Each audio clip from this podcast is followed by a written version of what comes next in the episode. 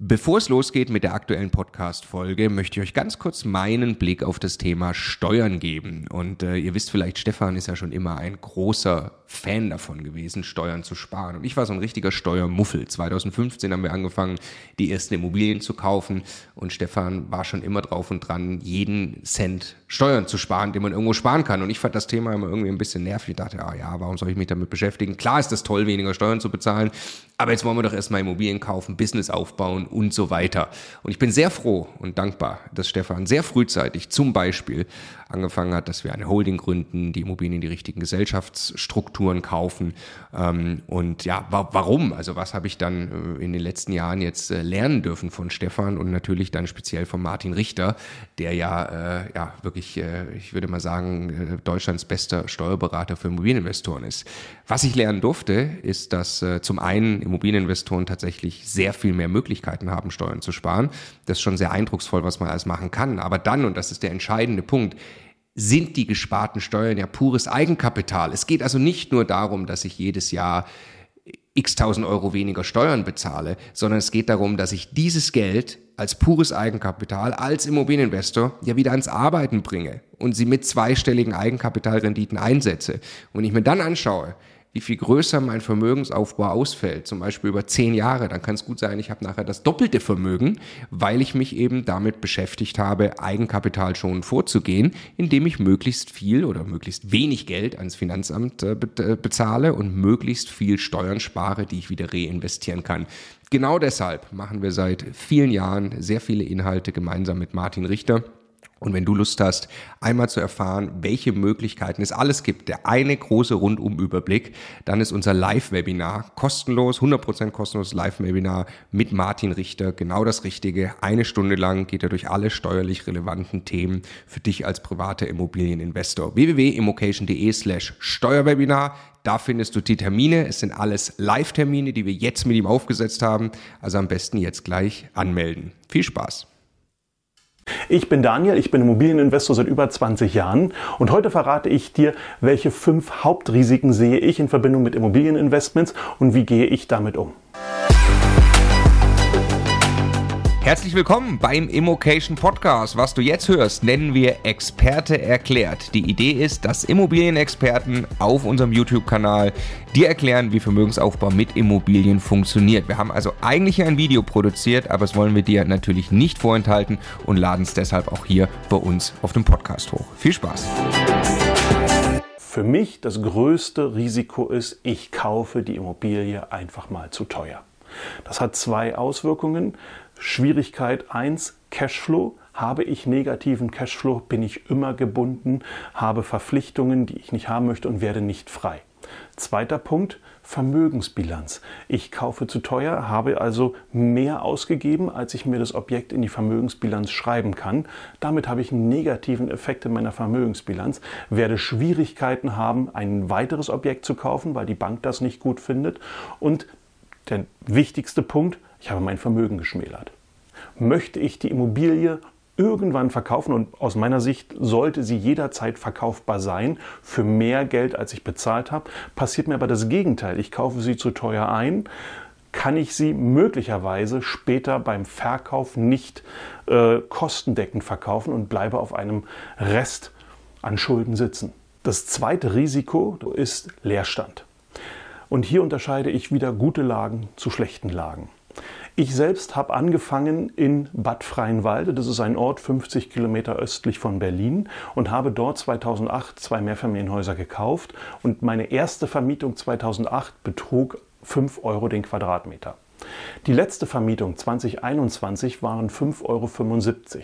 Das sind 15 Prozent Mietsteigerung in durchaus schlechter Lage. Die Bevölkerung war 2008 bei ca. 12.000, heute liegt sie ungefähr bei 10.000 Einwohnern in diesem Ort. Das führt dazu, dass äh, wir einen hohen Leerstand haben in dem Ort und das führt zu einer sehr schwachen Mietsteigerung.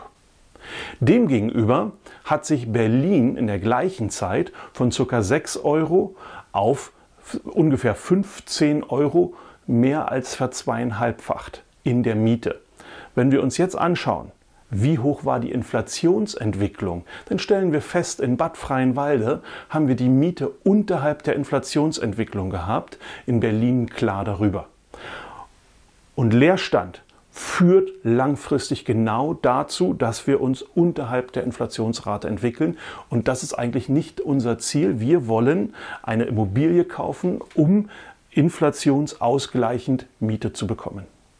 Für mich ist es an der Stelle tatsächlich nur die Miete, die nicht ganz so stark steigt, weil ich schaffe es auch noch in diesen Lagen Mieter zu finden durch verschiedene Konzepte. Aber wer neu einsteigt und möglicherweise noch nicht so erfahren ist, nehmen wir Bad Freienwalde. 10.000 Einwohner heute, 12.000 Einwohner vor 14, 15 Jahren. Das führt dazu, dass mal die 12.000 Leute dort gewohnt haben, die haben dort Wohnungen gehabt. Die Wohnungen sind immer noch da, die Menschen nicht. Das, das ist Leerstand. Und wenn wir wenig Erfahrung in der Vermietung haben, kann es uns passieren, dass wir auf unserer Wohnung sitzen bleiben und keinen Mieter finden, weil das geht dort mehreren so. Und an der Stelle ist es leider so, dass die Kosten weiterlaufen. Da haben wir die Bankrate, wir haben das Wohngeld und wir haben die Vermarktungskosten für die Wohnung, die wir bisher nicht vermieten konnten. Die Kosten laufen weiter. Das dritte Thema sind politische Risiken. Wir werden immer politische Einflüsse auf den Mietmarkt, auf den Immobilienmarkt haben. Das ist immer so gewesen und es wird immer so sein.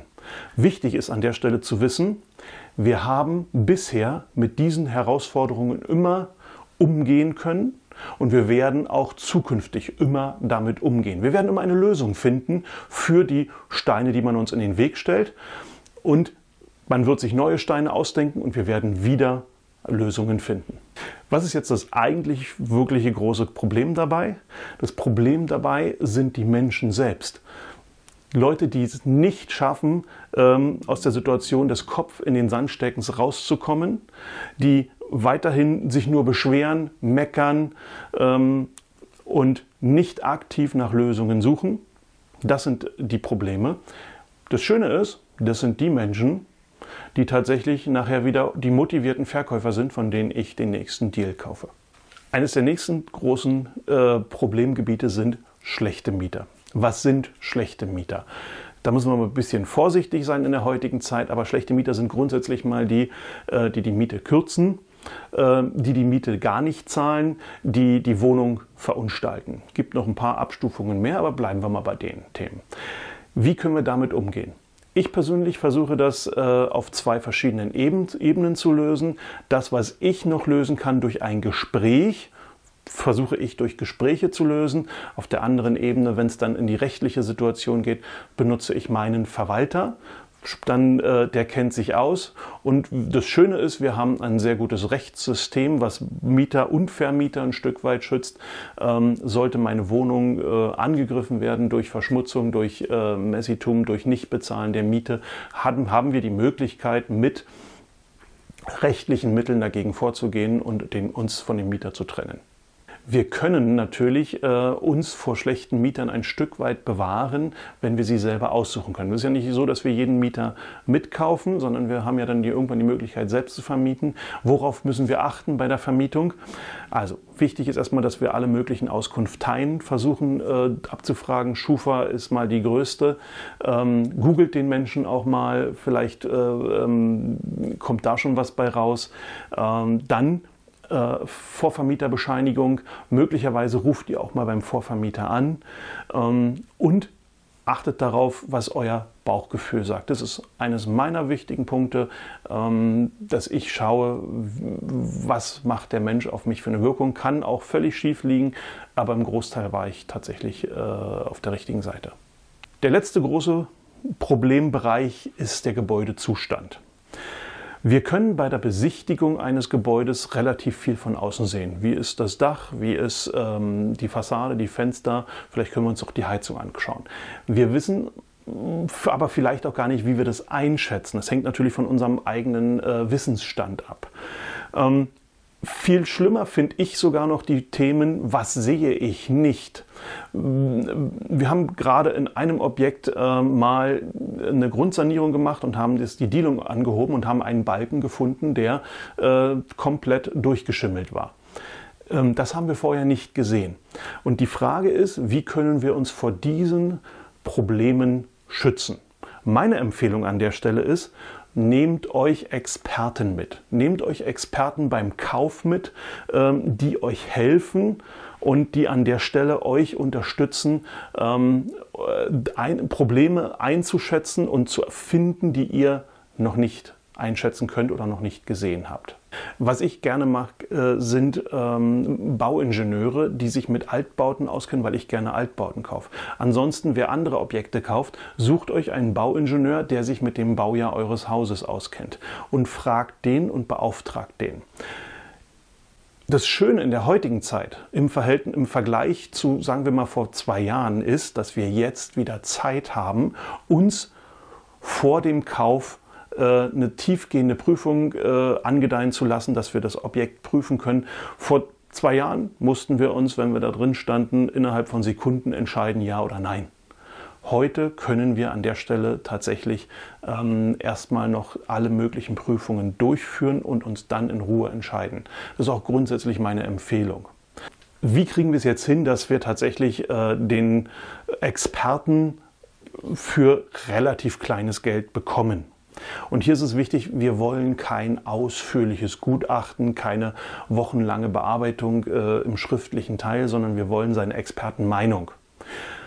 Ich rede mit den Menschen und sage, pass auf, komm bitte hin, schau es dir an und schreib mir eine Kurzzusammenfassung hinterher. Dann rechnen wir die Stunden zusammen und gucken, dass wir mit einem vernünftigen Stundenlohn äh, eine faire Bezahlung für beide Seiten äh, hinbekommen. Weil was muss sein? Die müssen da hinkommen, die müssen sich das angucken, die müssen vielleicht einen kleinen Bericht schreiben. Das heißt, wenn wir einen Stundenlohn haben von ungefähr vielleicht 80 bis 120 Euro, kommen wir pro Experten auf vielleicht 300 Euro. 300, 400 Euro.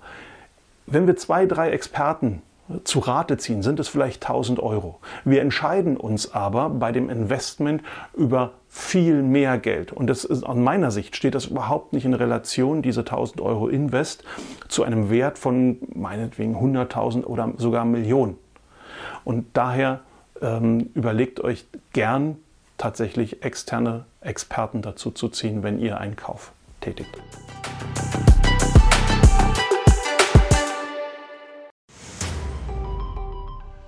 Jetzt nochmal der Hinweis, bevor ihr die nächste Folge weiterzieht, auf unser Steuerwebinar. Live mit Martin Richter, also dem Steuerberater für Immobilieninvestoren in Deutschland. Äh, wirklich live, also genau diese Termine. Und äh, es wird einen Überblick geben über all die großen Möglichkeiten, als Immobilieninvestor Steuern zu sparen beim Bestandsaufbau, aber auch wenn man schon Vermögen hat, was man im Bestand sortieren kann, um einfach mehr Geld übrig zu behalten, wie man Vermögen weitergeben kann und so weiter. Also, glaube ich, ein absolutes Muss für jeden Immobilieninvestor. Ja, Stefan, du bist ja eh schon ein großer Steuerfan immer gewesen. Für mich ist er eher anstrengend, aber man kann es auch nicht ignorieren. Die Potenziale sind äh, wirklich extrem, die man speziell als privater Immobilieninvestor hat. Deshalb immocation.de slash Steuerwebinar. Da kann man sich anmelden, ist 100% kostenlos, ist live, gibt nur diese Termine, die dort stehen. Wir freuen uns auf euch.